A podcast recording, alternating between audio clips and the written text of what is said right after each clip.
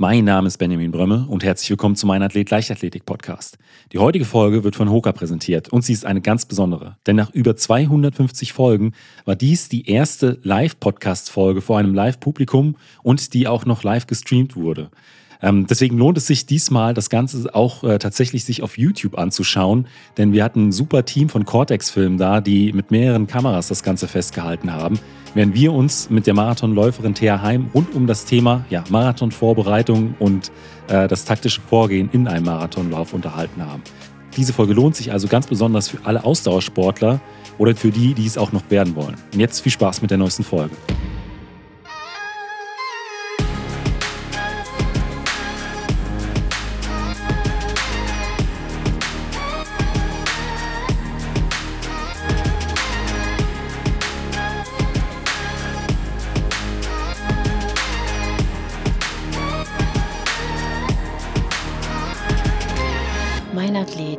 Leichtathletik-Podcast aus Frankfurt am Main.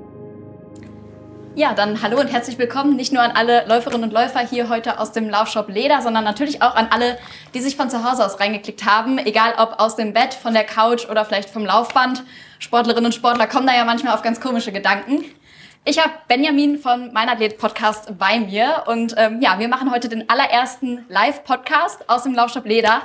Nach 255 Folgen, ich habe es gerade nochmal nachgeguckt, die erste Live-Folge, genau. Äh, wie kam es dazu? Äh, das ist eine ganz lustige Geschichte. Und zwar ähm, den Laufshop Leder, den kenne ich schon aus meiner aktiven Zeit, bestimmt 15, fast 20 Jahre.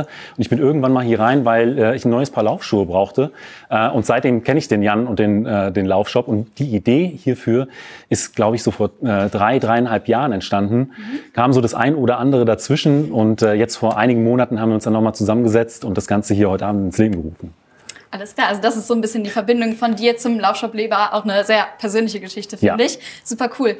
Du bist schon seit vielen Stunden hier, oder? Wie lange schon ungefähr?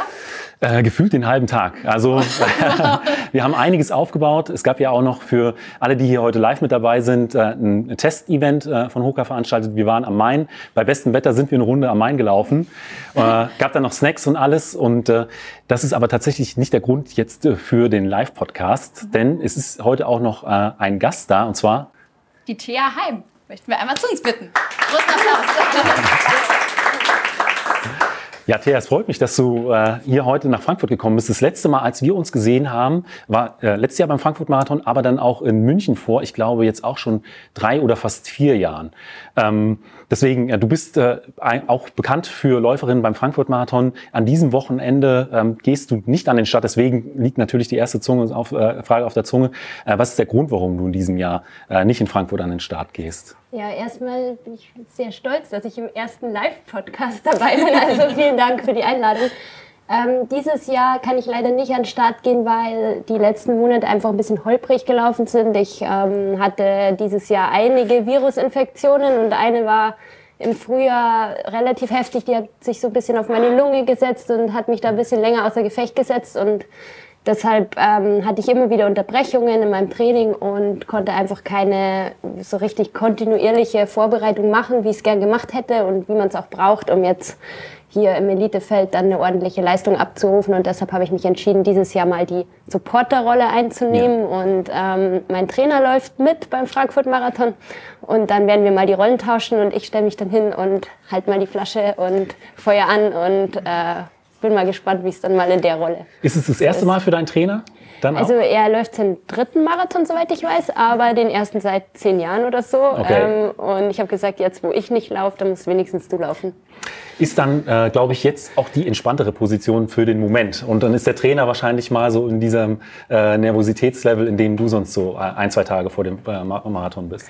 Genau, ich weiß nicht, ob er jetzt schon so nervös ist, aber ich glaube, das kommt dann auf jeden Fall, wenn man dann ähm, spätestens in der Früh dann beim Frühstück ist und realisiert, dass man jetzt gleich 42 Kilometer laufen muss.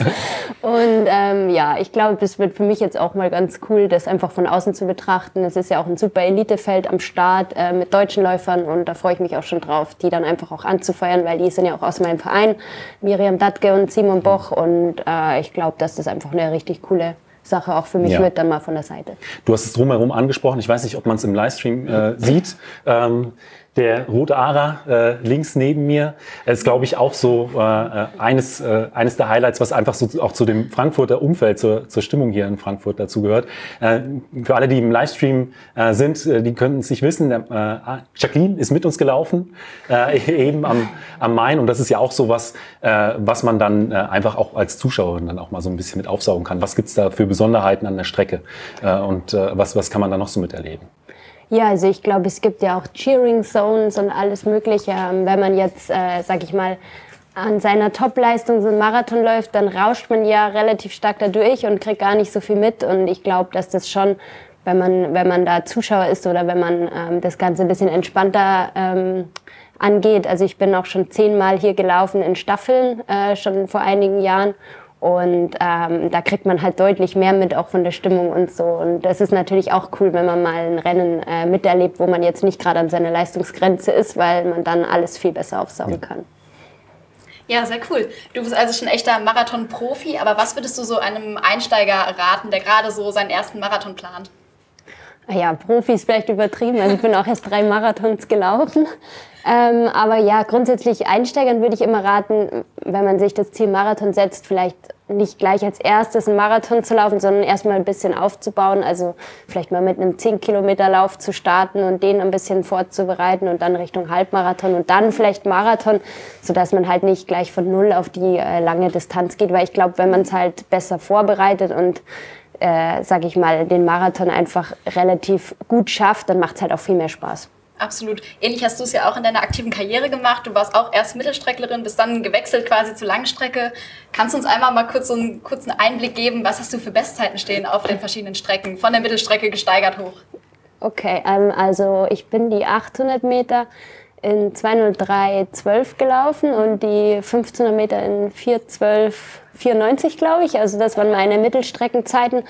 Ähm, ich bin bis 2004, nee, bis 2016 oder so Mittelstrecke gelaufen, habe dann äh, angefangen zu arbeiten und dann habe ich festgestellt, dass Mittelstreckenlauf auch ein bisschen äh, schwierig zu realisieren ist, weil die Rennen sind oft unter der Woche. Ähm, abends irgendwie und äh, bin dann immer mehr auf den Geschmack gekommen, auch Straßenläufe zu machen, weil es findet ja hauptsächlich am Wochenende statt und ich fand auch immer diese Community so cool, dass quasi der Freizeitläufer mit dem Profiläufer an einer Startlinie steht, die gleiche Distanz bewältigt.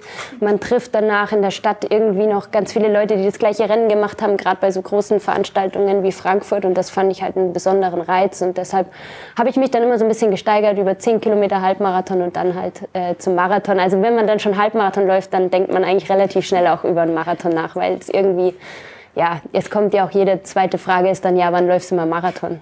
Absolut. Kann ich sehr gut nachvollziehen, auf jeden Fall aus meiner Karriere. Ähm, was würdest du dann so sagen, was für Voraussetzungen müsste man mitbringen, um seinen ersten Marathon zu finishen? Also sowohl mental als auch körperlich, was ist da wichtig?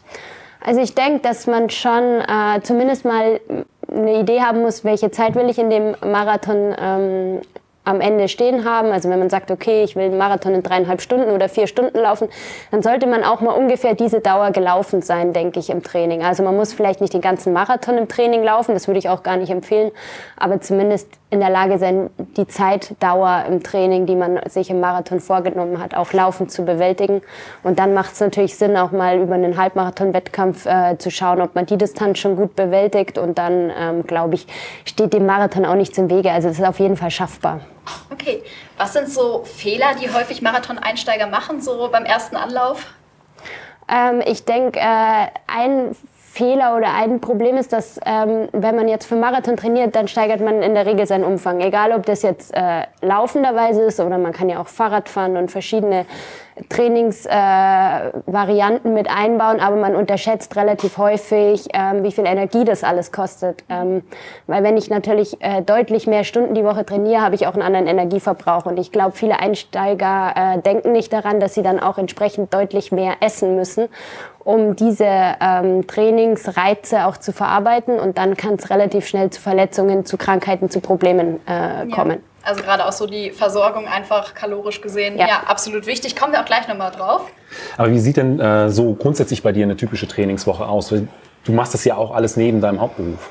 Genau, also ähm, es kommt natürlich darauf an, auf was ich gerade trainiere. Ich meine, die Marathonvorbereitung, die geht in der Regel so 12 bis 14 Wochen dann, ähm, wo es dann Richtung Marathon geht. Und da versuche ich dann in der Regel äh, zwei Longruns unterzubekommen. Äh, Longrun ist immer so, sag ich mal, ab 25 Kilometer bezeichne ich es als Longrun. Ähm, einer davon ist normalerweise einfach nur locker, der kann dann auch mal ein bisschen länger sein, über die 30 gehen. Und einer ist normalerweise ein bisschen qualifiziert, also dass man dann vielleicht die ersten 10 Kilometer locker läuft und dann noch 10 mal 800 macht oder irgendwie 10 mal 1000 hinten drauf ja. oder irgendwie sowas. Und dann mache ich in der Regel noch ein Tempotraining, das ist dann aber auch oft nur so im Schwellenbereich, also gar nicht so extrem hart. Und ein Sprinttraining auch, weil es mir wichtig ist, ein bisschen die Geschwindigkeit äh, mit drin zu haben. Und den Rest fülle ich einfach mit lockeren Einheiten auf. Und Dauerläufe können locker, können ruhig auch mal nur fünf Minuten pro Kilometer sein oder so. Das ist, ist eigentlich ganz in Ordnung. Das wäre jetzt meine Frage gewesen. Was heißt bei dir ein lockerer Long, äh, Long Run? Äh, ein locker, also ein lockerer Long Run, sag ich mal, ist irgend, also jetzt vom Tempo her, aber ich glaube, das ist dann auch nicht so entscheidend. Also das kann mal 440, 430 sein, wie man sich halt fühlt. Normalerweise laufe ich immer sehr langsam los. Der erste Kilometer ist extrem langsam. Also ähm, und dann steigert man sich halt mit zunehmender Distanz so ein bisschen rein, weil die Muskeln dann immer lockerer werden und genau. Ich bin auch schon mal ein Kilometer in 4,40 gelaufen, hat sich dann aber nicht mehr ganz so locker angefühlt. Ähm, äh, in Sprinteinheiten hast du angesprochen, sind das dann wirklich äh, 80 ähm, Meter, 100 Meter, 150er, die dann wirklich äh, auch submaximal schnell sind? Oder wie kann man ja, sich das also ich äh, mache dann normalerweise erstmal einen Dauerlauf, irgendwie so acht oder zehn Kilometer, nicht so lang. Und dann mache ich halt irgendwie mal 10 mal 100 oder 6 mal 150 oder so und dann schon, also für Marathonläufer dann schon relativ schnell, weil, also ich mag das ganz gern, diesen Reiz einfach auch mal schnell zu laufen, auch mal unter drei Minuten pro Kilometer zu kommen von der Geschwindigkeit, ähm, weil ich mich dann auch, also das mache ich gern einen Tag vor der Tempoeinheit, ähm, weil ich mich dann einfach am nächsten Tag auch deutlich besser fühle, weil der Muskeltonus besser ist und so. Ähm, also ich mag es gern, weil ich halt auch von der Mittelstrecke komme und einfach auch dieses schnelle Laufen nicht komplett verlieren will. Und gibt es so bestimmte Trainingseinheiten, äh, von denen du sagst, die sind besonders wichtig? Weil ich sag mal, es gibt ja immer so einige Einheiten, die sind wichtig, um Kilometer zu machen oder ähm, für die Grundlagen oder Verletzungsprophylaxe. Aber gibt es so wirklich essentielle Einheiten, die äh, am besten nie ausfallen sollten? Also auf jeden Fall sollten die langsamen Läufe, glaube ich, nie ausfallen. Also immer nur schnell laufen, da macht man sich meiner Meinung nach kaputt oder kommt äh, relativ schnell dahin, dass man Probleme bekommt. Ähm, und was natürlich für Marathon schon wichtig ist, sind die Einheiten, wo man dann eben die Marathongeschwindigkeit auch mit einbaut.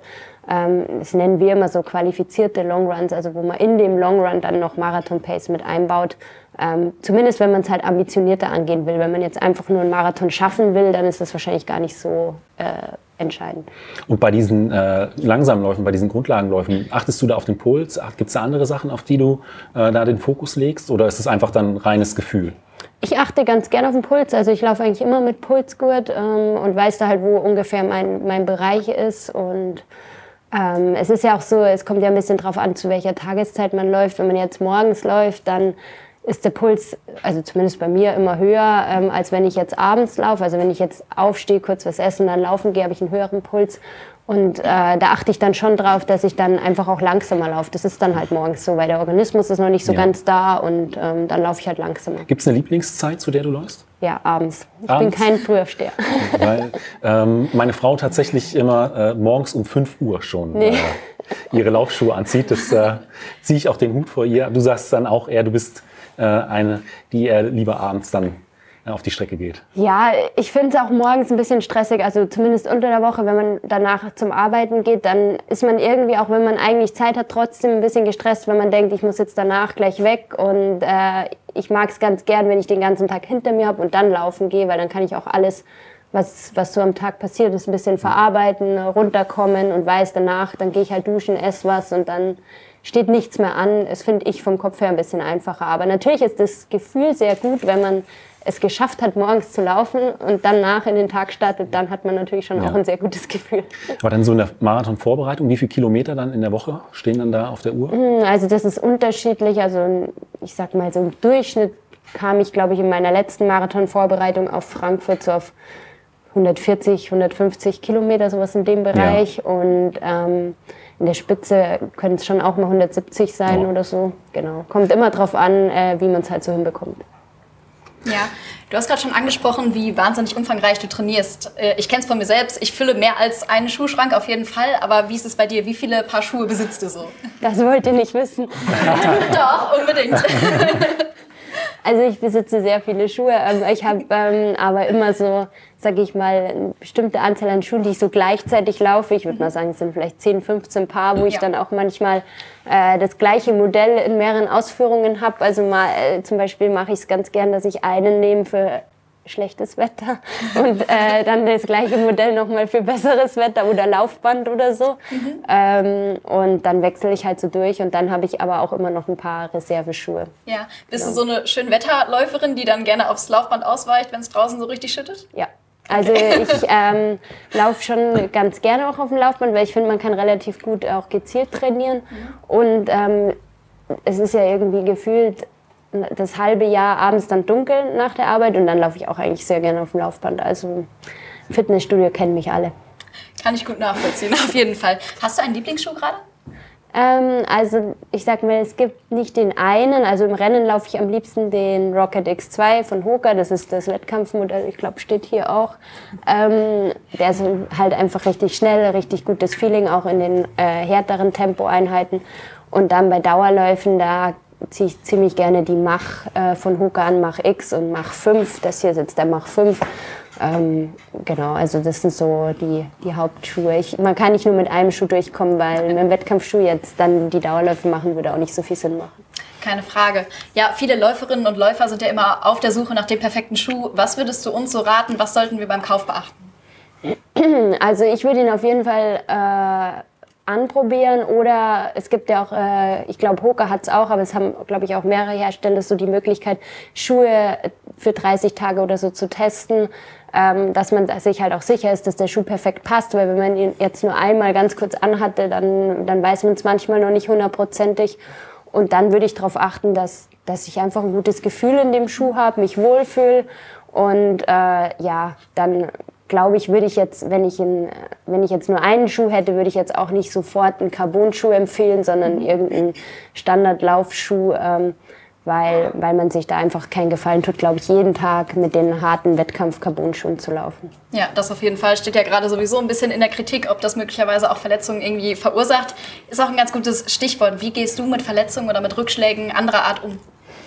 Ja, es ist immer schwierig, natürlich damit umzugehen. Es, es trifft jeden mal, glaube ich. Ähm, ich versuche mir halt dann Rat äh, zu holen von Experten, irgendwie, wenn es jetzt eine Verletzung ist, dann halt einen Physiotherapeut oder Arzt mit einzubeziehen, der mir halt äh, einfach helfen kann vielleicht und äh, dann zu überlegen, wie kann ich halt meinen eigen, eigentlichen Plan irgendwie verändern, so dass ich ähm, äh, sage ich mal, vielleicht meine Ziele anders dann definiere und ähm, das gleiche auch mit Krankheiten oder so. Ich meine, man kann es nicht ändern, man muss es dann irgendwann auch akzeptieren. Man kann sich mal ein, zwei Tage drüber ärgern und dann sollte man schauen, dass man halt irgendwie nach vorne schaut. Und das versuche ich halt auch. Dann spreche ich auch mit meinem Trainer, ob wir irgendwie ein anderen, anderes Ziel angehen könnten oder was wir jetzt machen. Und mir hilft es halt immer mit Leuten, die mir halt nahestehen, darüber zu sprechen und dann irgendwelche Lösungen zu finden. Genau, also akzeptieren, schnell umschalten und vor allem auf ein breites Netzwerk irgendwie setzen, das dann ja. vielleicht auch untereinander sich austauscht. Also genau. wenn die Physiotherapeutin mit dem Arzt spricht und so weiter, ich glaube, das ist sehr gewinnbringend, gerade in so einer Verletzungsphase. Aber ähm, bereitest du dich auch gezielt mental auf äh, einen Wettkampf vor oder ist das einfach Teil deines, deines Trainingssystems, diese Gespräche? Also ich mache jetzt kein spezielles Mentaltraining, aber was ich schon ganz gern mache, ist, wenn ich jetzt einen Wettkampf laufe, also gerade bei einem Marathon, dass ich mir auch mal ein bisschen Infos hole zur Strecke, sodass ich dann halt vorher mir schon mal vorstellen kann, wie ich jetzt über die Autobahnbrücke beim Frankfurt-Marathon laufe oder so. Oder sage ich mal, so ein Anstieg zum Beispiel beim Frankfurt-Marathon, dass man halt auch nicht überrascht ist. Ähm, und ansonsten finde ich, dass auch diese langen Trainingseinheiten schon auch äh, mentales Training sind, weil wenn man jetzt äh, alleine irgendeine so harte Trainingseinheit runterzieht, dann finde ich, ist es immer deutlich leichter im Wettkampf mit vielen anderen. Weil ich sag mal, ähm, ich war ja früher 100 Meter Sprinter, da ist nie so viel Zeit, um über irgendwas nachzudenken. Bei äh, über 42 Kilometern sieht das Ganze anders aus. Was machst du dann im Wettkampf, wenn vielleicht auch mal so dieser Punkt kommt, ähm, dass du mit dem Gedanken spielst, ich höre, könnte jetzt aussteigen, ähm, weil sei es, äh, ich fühle mich nicht fit oder es gibt andere Gründe. wie überwindest du dann so eine, so eine Hürde im Wettkampf? Ich versuche mich halt auf das nächste Zwischenziel zu konzentrieren, weil so eine Marathon als, äh, als äh, also wenn man im Elitefeld startet, dann, aber es ist wahrscheinlich im, im, im, Hauptfeld genauso, konzentriert man sich halt immer so auf Verpflegungsstation zu Verpflegungsstation und dann weiß man halt, okay, wenn ich jetzt an der Verpflegungsstation vorbei bin, dann sind es halt nur noch 4,5 Kilometer oder so, dann kommt die nächste. Und dann ist halt meine Strategie immer so Zwischenziele zu haben oder jetzt will ich dann Kilometer 30 erreichen und dann 35 und dann steht vielleicht bei 37 irgendjemand, den ich kenne, um mich dann da so ein bisschen drauf zu freuen und dann natürlich mir auch immer das Ziel vorzustellen, wie ich dann da bin auch ein bisschen darüber nachzudenken, was man alles investiert hat. Und dann, finde ich, kommt man eigentlich ganz gut über diese Punkte. Also es ist schon wichtig, äh, sich nicht den Marathon als Ganzes vorzustellen, wenn man an der Startlinie steht, sondern wirklich ähm, am besten von Verpflegungsstand zu äh, Verpflegungsstand zu denken. Ja, ich glaube, es könnte ein bisschen deprimierend sein, wenn man sich äh, bei Kilometer 1 denkt, jetzt sind es noch 41. Ähm, Jeden Kilometer einzeln runterzählen. ja, also ich, ich glaube, es ist, also für mich funktioniert es besser, wenn ich mir dann denke, okay, jetzt sind es noch vier Kilometer, dann kommt die erste Verpflegungsstation und dann habe ich die und die Aufgabe dann, und dann bei der nächsten, da will ich dann vielleicht noch ein Gel dazu nehmen oder so. Es ist ja auch nicht jede Verpflegungsstation genau gleich und sich dann einfach auf seine Aufgaben zu konzentrieren und gar nicht so viel daran zu denken, wie viel Strecke jetzt noch vor ihm liegt. Nimmt man eigentlich äh, bekannte Gesichter wahr während des Laufs? Du hast gesagt, du bist, wenn du äh, sonst hier bist, sehr fokussiert, aber äh, vielleicht so das Gesicht des Trainers oder äh, von Familie und Freunden, kriegt man sowas Doch, mit? also ich krieg schon auch mit, wenn jemand meinen Namen ruft oder so, dann äh, selbst wenn man dann so konzentriert ist, dann reißt er das so ein bisschen raus und dann sieht man schon das Gesicht. Also ich bekomme es schon mit, aber ich glaube, das ist auch von Läufer zu Läufer ja. unterschiedlich. Ja, wir hatten ja gerade schon über die Rolle der Ernährung gesprochen, dass wenn man eben sein Training massiv steigert, man auch schauen muss, dass man sich entsprechend versorgt. Welche Rolle spielt für dich die Ernährung und ja, befolgst du irgendwelche Strategien da in der Hinsicht in der Vorbereitung zum Marathon, so Stichwort Saltin-Diät? Saltin-Diät habe ich noch nie gemacht, um okay. das zu beantworten. Ähm, ansonsten spielt die Ernährung für mich schon eine ziemlich große Rolle, weil ich habe halt so einen Grundbedarf schon irgendwie von 2000 Kilokalorien pro Tag. Und das ist ohne Sport. Mhm. Wenn man sich dann vorstellt, dass man ein oder zweimal am Tag trainiert, dann ist man halt relativ schnell bei über 3000, 3500 Kilokalorien. Und das ist eine gewisse Menge, die, dessen muss man sich halt auch bewusst sein. Und deswegen versuche ich schon, auf diese Menge auch zu kommen in äh, meiner täglichen Ernährung. Und das geht halt auch äh, sehr stark dann über Sporternährung, dass ich halt wirklich versuche möglichst jedes Training, ähm, was jetzt mal länger als eine halbe Stunde ist oder so, zu verpflegen. Also das heißt, Kohlenhydrate mitzunehmen in Form von Gels oder Getränken. Mhm. Und dann natürlich auch nach Einheiten irgendwie möglichst schnell ähm, aufzufüllen, damit ich halt die Regenerationszeit verkürzen kann. Genau, das wäre jetzt meine nächste Frage gewesen. Also über die Verpflegung quasi während des Laufens hatten wir schon gesprochen. Was machst du so nach intensiven Trainingseinheiten, nach Wettkämpfen, damit du dich schnellstmöglich wieder regenerierst? Genau, also ich versuche halt äh, als erstes mal kurz auszulaufen. Ich glaube, das ist immer wichtig oder irgendeine Form von Cooldown zu machen, dass man äh, sich schneller erholt und dann halt natürlich möglichst schnell irgendwie äh, sich zu verpflegen. Je nachdem, wenn es möglich ist, auch was zu essen. Wenn, wenn man jetzt nicht gleich irgendwie was zu essen parat hat, dann kann man auch mal einen äh, Kohlenhydrat-Eiweißshake oder so mitnehmen. Ähm, aber Hauptsache ist, dass man halt möglichst schnell irgendwas zuführt, weil man dann die Regenerationszeit aus meiner Sicht deutlich verkürzen kann. Ja. Also merkt man einen großen Unterschied. Genau, vor allem die Kombination aus Kohlenhydraten und Eiweißen. Ja. Eiweißen nach solchen Trainingseinheiten ist da, glaube ich, ganz besonders ausschlaggebend. Ja, äh, im letzten Jahr hatten, hatte ich ja angesprochen, wir haben uns kurz unterhalten vor dem Frankfurt-Marathon.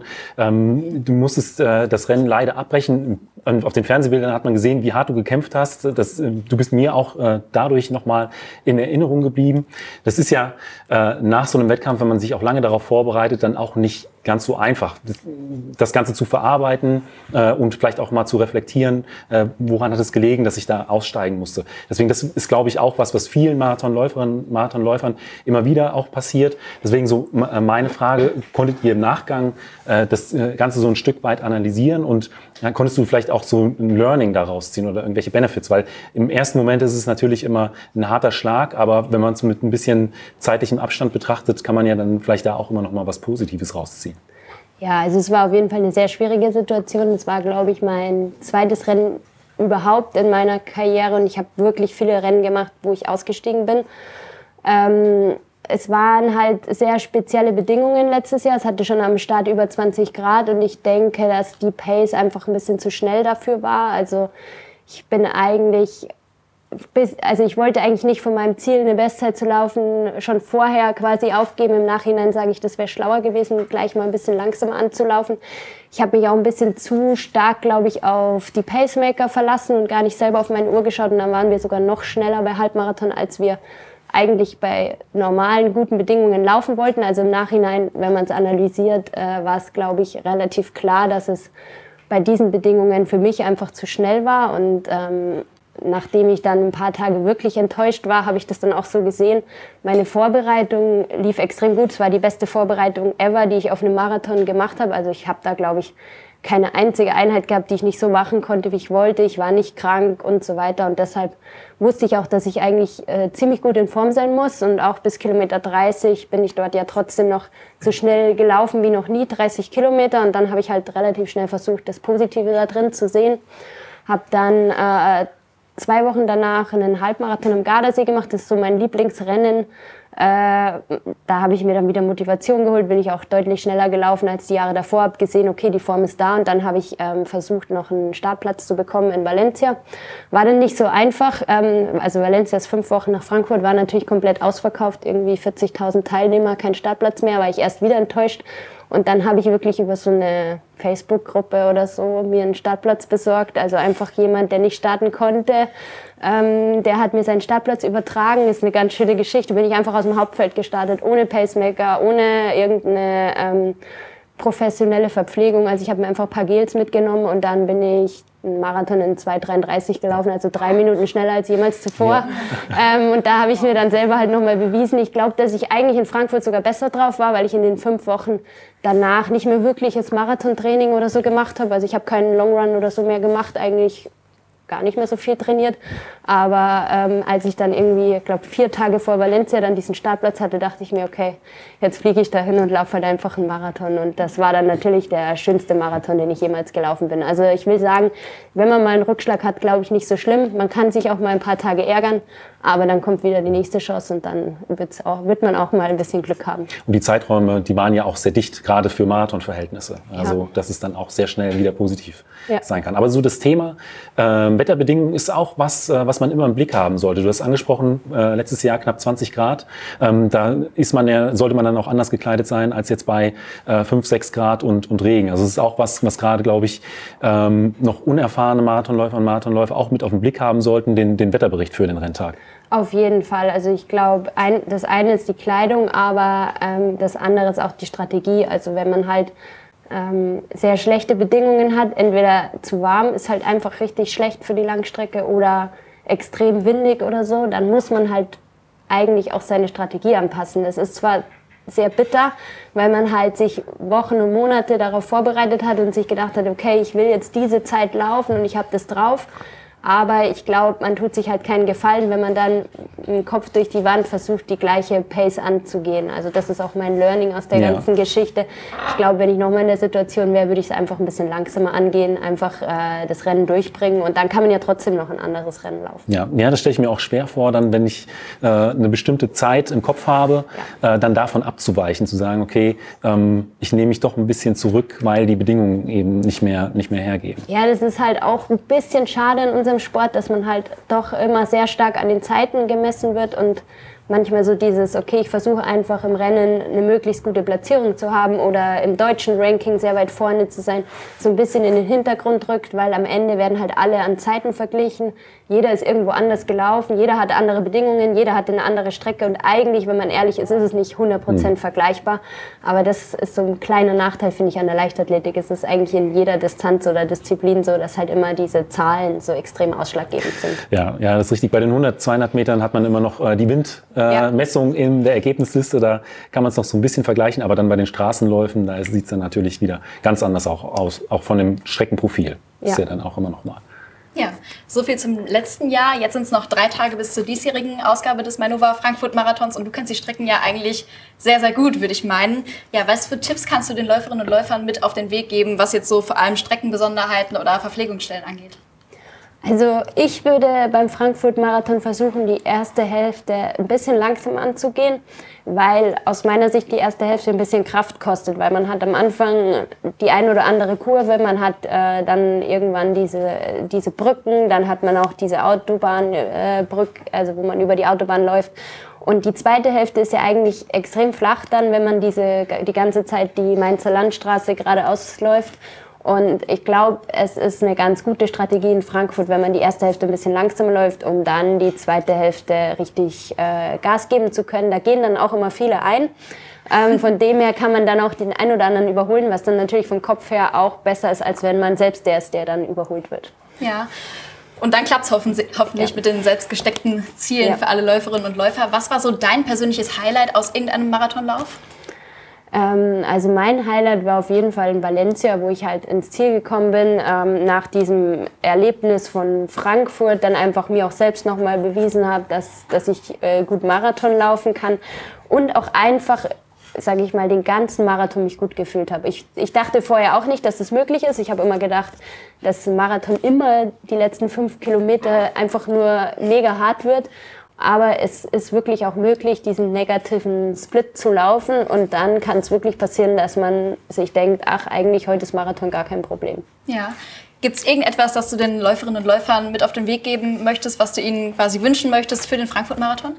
Also ich wünsche Ihnen, dass Sie so äh, ein Gefühl haben wie ich in Valencia, dass man sich durchweg gut fühlt, dass ja. die zweite Hälfte schneller wird als die erste Hälfte und man eigentlich äh, denkt, ja, Marathon, warum machen eigentlich alle so einen so Hype um den Marathon? Weil eigentlich äh, es einfach zu schaffen, ist eigentlich kein Problem. Ja, klingt auch so gewissermaßen nach so einem Flow-Zustand, irgendwie, als ob du da so komplett im Flow warst. Sehr schön. Das wäre es mit den Fragen von unserer Seite, aber wir haben ja jetzt gerade hier noch die Möglichkeit, ähm, ja, aus dem Publikum quasi Fragen mit aufzunehmen. Also wenn irgendjemand von euch noch eine Frage an Thea hat, die wir jetzt gerade hier haben, dann nutzt eure Chance. Und gleichzeitig können wir natürlich auch noch mal in die Kommentarspalten schauen. Also wenn ihr zu Hause noch eine Frage habt, dann haut rein in die Tasten. Freiwillige vor. Ja. Kram das Mikro hervor. Los geht's. Ähm, mich würde interessieren, was du am Tag vor dem Wettkampf isst und am Morgen davor. Sehr gute Frage. Gehen wir weiter. Also, an dem Tag vor dem Marathon esse ich ganz klassisch immer Nudeln ähm, mit einer sehr unspektakulären Soße, also einfach nur Tomatensauce oder irgendwie sowas. Ähm, und das auch ganz gern mit, mittags und abends. Ähm, äh, genau. Und ähm, in der Früh vom Marathon esse ich immer ganz gern Toastbrot mit Ovo Maltine äh, Schokocreme. das ist jetzt versteckte Werbung, aber kein Partner von mir. Wie viele Schein? Äh, Eine wird da nicht reichen. Ja, so drei oder so. Tatsächlich? Mhm. Gut, Ovo Maltine ist, glaube ich, sehr nahrhaft. Ja, ich esse auch äh, nicht so gern so weit weg vom Marathon. Also ich esse so zweieinhalb Stunden vom Start ähm, ich mag das nicht vier Stunden vorher oder so, weil dann kriege ich ja schon wieder Hunger, bis es losgeht. Und dann trinke ich eigentlich ganz gern auch noch mal so eine Stunde vorher ein Kohlenhydratgetränk, also wo ich einfach so einen halben Liter Wasser mit halt äh, Kohlenhydraten drin ähm, zu mir nehme und dann habe ich auch noch ein bisschen Flüssigkeit und die Speicher sind voll. Und damit fahre ich eigentlich am besten, wenn ich jetzt nicht ähm, so eine Riesenmahlzeit esse, die so weit weg ist. Es kommt natürlich auch ein bisschen auf die Startzeit an. Also in Valencia startet man halt um 8, da hat man jetzt ist man um 5 oder wann man da ist, hat man jetzt wirklich noch ja. nicht so viel Hunger. In Frankfurt, wenn man erst um 10 startet, kann man natürlich auch ein bisschen mehr essen, da ist ja genug Zeit. Ja. Und dann, äh, wie viele Gels ungefähr? Hast du da einen Überblick? Ähm, also ich versuche immer so auf 60 bis 80 Gramm Kohlenhydrate in der Stunde zu kommen. Ähm, das kommt natürlich darauf an, welches Gel man hat. Die Gels, die ich von, verwende von äh, Moon Sports, die haben 40 Gramm Kohlenhydrate pro Stunde, äh, Kohlenhydrate in einem Gel. Und ähm, ich habe in Valencia, glaube ich, fünf oder sechs Gels mitgenommen. Die habe ich mir halt überall reingesteckt, wo ich irgendwo äh, Platz hatte. Ähm, und wenn ich jetzt halt, äh, bei einem deutschen Marathon laufe, wo ich halt richtig auch Verpflegung von der Seite bekomme, dann würde ich natürlich auch auf Getränke zurückgreifen. Und dann sind es vielleicht nur zwei Gels, aber dafür halt noch die kohlenhydrathaltigen Getränke. Okay. Spannend auf jeden Fall. Gibt es noch weitere Fragen hier gerade aus der Runde? Gerne. In der Vorbereitung, du hast ja das echt hohe Laufvolumen schon erwähnt. Ähm, welche Rolle spielt da noch irgendwie Ausgleichstraining, Stabi, was weiß ich? Ähm, was kommt da auch vom, vom zeitlichen Aufwand nochmal auf dich zu in so einer Woche? Also, wenn man jetzt, also bei mir ist es so, wenn ich dann in die direkte Marathonvorbereitung einsteige, dass dann so Stabi und Krafttraining ein bisschen zurückgeht. Also da mache ich vielleicht zweimal die Woche eine halbe Stunde oder so und nicht, nicht, mehr, je, nicht mehr so richtig große Krafteinheiten. Ich versuche aber natürlich, bevor diese Marathonvorbereitung losgeht, mich auch kraftmäßig darauf vorzubereiten und da ist dann der Schwerpunkt mehr und da mache ich auch mehr Alternativtraining, Fahrradfahren oder Crosstrainer oder was auch immer, Skilanglauf im Winter oder was, was halt so, alles was Ausdauer ist, ist eigentlich gut. Ähm, aber wenn es dann Richtung Marathon geht, dann reduziere ich eigentlich immer alles so außenrum und dann geht es halt hauptsächlich um die Kilometer und ums Laufen. Sonst noch Fragen? Ähm, generell das Thema Ernährung, äh, legst du da einen Schwerpunkt drauf oder ähm, isst du, worauf du Lust hast oder hast du da schon auch irgendwie Regeln für dich oder Sachen, die gut funktionieren, äh, mit denen du halt auch gesund bleibst? Thema Regeneration vielleicht auch noch. Also ähm, ich verbiete mir nichts. Also ich, ich, ich esse auch Süßigkeiten oder Kuchen oder was auch immer. Ähm, aber ich habe so ein paar Regeln, ist vielleicht ein bisschen zu, zu stark, aber ähm, so ein paar Prinzipien. Also ich äh, versuche zum Beispiel die, den Kuchen eher vor dem Training zu essen. Ähm, weil ich ja im Training dann den Zucker brauche, sage ich jetzt mal. Es ist überhaupt kein Problem, auch kurz vorm Training mal Kekse oder Schokolade oder was auch immer zu essen. Es gibt einem ja eher die Power. Und gerade vor intensiven Trainings macht es sogar Sinn. Also ich esse auch gern mal vor, vor einem Training, wo ich sehr harte Tempoläufe mache, einfach mal ein paar Gummibärchen davor, weil es ist dann der Zucker und äh, gibt mir die Energie dann auch im Training. Aber was ich halt zum Beispiel nicht mache, ist jetzt auf der Couch äh, vor dem Schlafengehen dann Gummibärchen essen, weil das würde wäre dann eher wieder kontraproduktiv, weil du halt während dem Schlafen jetzt diese, die, diesen Zucker nicht brauchst und dann auch nicht verbrennst. Ähm, von dem her geht es eher darum, wann esse ich was und nicht, äh, was darf ich essen und was darf ich nicht essen. Danke für die Einblicke. Gibt es noch weitere Fragen? Nimmst du dir nach dem Marathon irgendwas Spezielles vor als Belohnung und äh, wie sieht es in der Woche nach dem Marathon äh, das Training aus? Ich denke, das kommt immer darauf an, wo man ist. Zum Beispiel, als ich in Valencia Marathon gelaufen bin, sind wir danach halt schön äh, Spanisch essen gegangen. Das ist immer cool, dann irgendwie mit seinen Leuten, die dabei sind oder mit seinem Umfeld irgendwie schön essen zu gehen oder irgendwie den, den Abend ausklingen zu lassen oder so. Und ich sag mal, die Woche nach dem Marathon muss man nicht laufen. Also bei mir ist es meistens so, dass ich nach drei, vier Tagen dann wieder Lust habe, so ein bisschen joggen zu gehen. Aber ich habe auch kein Problem damit, mal eine ganze Woche dann nicht zu laufen. Also das mache ich halt je nachdem, wie sich die Muskulatur und der Körper anfühlt. Und da mache mach ich mir keinen Stress und dann gucke ich halt einfach, wie, wie ich mich fühle. Und wenn die Lust wieder kommt, dann ist meistens ein gutes Zeichen, dass man dann auch einigermaßen regeneriert ist. Habt ihr noch Fragen? Wenn es keine Fragen mehr gibt, wollte ich gerade sagen, äh, würde ich mich bei, würden wir uns bei dir bedanken, Thea, dass ja. du dir die Zeit heute Abend genommen hast. Äh, gerne. Mir hat es unglaublich viel Spaß gemacht, äh, das Ganze heute live mal äh, mhm. aufzunehmen. Äh, auch mit äh, einem ja, Papageien quasi auf der Schulter. Der Tierischer Freund auf jeden Fall. Und ähm, auch nochmal vielen Dank an alle, die heute hier äh, live mit zu Gast waren. Und ja, wir äh, drücken dann deinem Trainer für den Frankfurt-Marathon ganz fest die Daumen. Ja, genau. Und äh, hoffen, dass wir dich bald wieder auf der Straße sehen. Ja. ja. Und dann alle Zuschauer, äh, vielen Dank, dass ihr eingeschaltet habt und bis bald. Bis dann. Danke.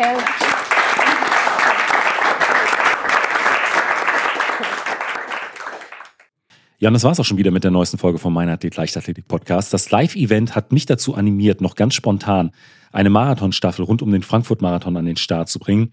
Äh, wir waren am Sonntag zu viert auf der Strecke unterwegs. Äh, ich bin 12,9 Kilometer gelaufen und ich muss sagen, ich ziehe meinen Hut vor jedem, der die Marathonstrecke, die komplette Distanz zurücklegt. Äh, ich bin schon nach knapp 12,9 Kilometern unglaublich platt. Und ja, ich kann mir jetzt ungefähr vorstellen, was für ein Training äh, hinter solchen Leistungen steckt. Ähm, für alle Sportfans habe ich an der Stelle auch noch einen Podcast-Tipp und zwar den Beyond Sports Podcast. Das ist ein Podcast, bei dem alle zwei Wochen eine andere Sportart unter die Lupe genommen wird.